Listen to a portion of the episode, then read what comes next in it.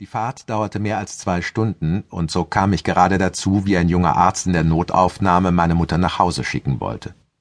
Sie habe keine Verletzungen davongetragen, sagte er, und ihre Vitalwerte seien unauffällig. Im Krankenhaus könne man nichts weiter für sie tun.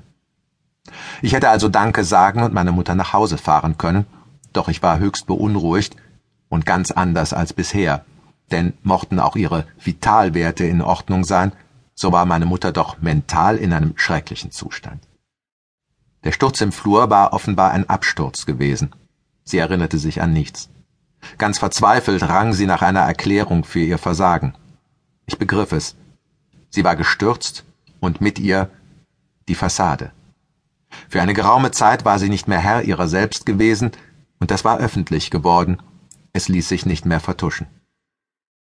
Ich bat den Arzt, meine Mutter stationär einzuweisen und gründlich untersuchen zu lassen. Meine Mutter blieb dann ein paar Tage zur Beobachtung auf der kardiologischen Station.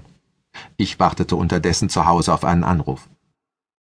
Die Ärzte würden sich jetzt bei mir melden, dachte ich, und mir klipp und klar sagen, wie es um den Geist meiner Mutter bestellt war. Man würde mir raten, was zu tun war, mich an einen Facharzt vermitteln und so weiter. Der Anruf kam, und nichts vom Erwarteten traf ein. Meine Mutter war entlassen worden, wieder einmal ohne Befund. Mehrmals ist sie in den folgenden Wochen im Krankenhaus gewesen. Zweimal waren die Aufenthalte so kurz, dass ich überhaupt nicht intervenieren konnte. Die anderen Male versuchte ich telefonisch oder nach einer hektischen Fahrt vor Ort den behandelnden Ärzten den Zustand meiner Mutter, wie ich ihn in den letzten Wochen erlebt hatte, zu beschreiben und sie um die entsprechenden Untersuchungen zu bitten. Mittlerweile war ich ja fest davon überzeugt, dass meine Mutter an Demenz litt. Aber ich musste lernen, dass Demenz sich nicht wie eine Infektion durch einen raschen Test diagnostizieren lässt und dass ein Krankenhaus für eine Demenzdiagnose nicht unbedingt der geeignete Ort ist. Zuerst allerdings lehrten mich meine Auftritte bei den behandelnden Ärzten dies. Wer herumläuft und behauptet, seine Mutter sei womöglich dement, gibt eine höchst unerfreuliche Figur ab jemanden nicht für voll zu nehmen, seine psychischen Kompetenzen vor anderen anzuzweifeln, ist eine schlimme Herabwürdigung. Und besonders übel wirkt ein Sohn, der offenbar Unterstützung dafür sucht, seine Mutter zu entmündigen. Nein, die Aufgabe eines guten Sohnes ist es, sich für das Selbstbestimmungsrecht seiner alten Eltern stark zu machen und nicht die, an ihren geistigen Fähigkeiten öffentlich zu zweifeln.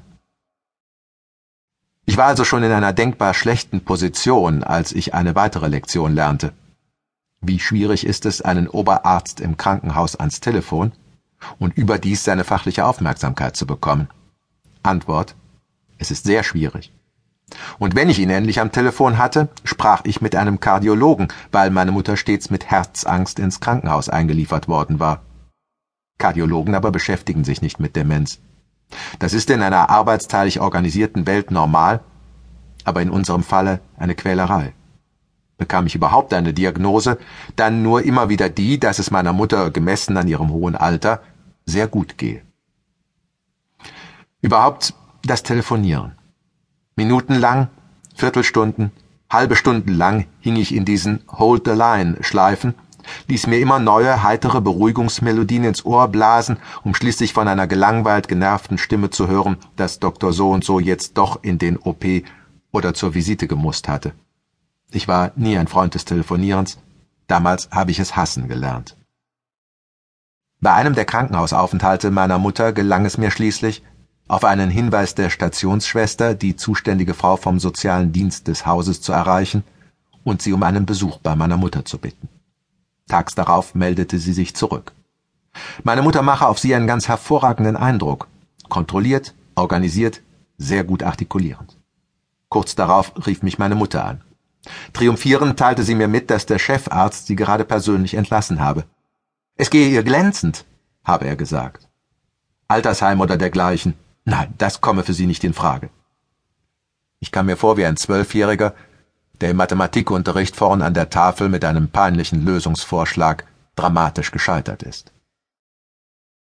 Überhaupt lautete für mich in diesen Wochen die tägliche Losung Hilflosigkeit und Überforderung.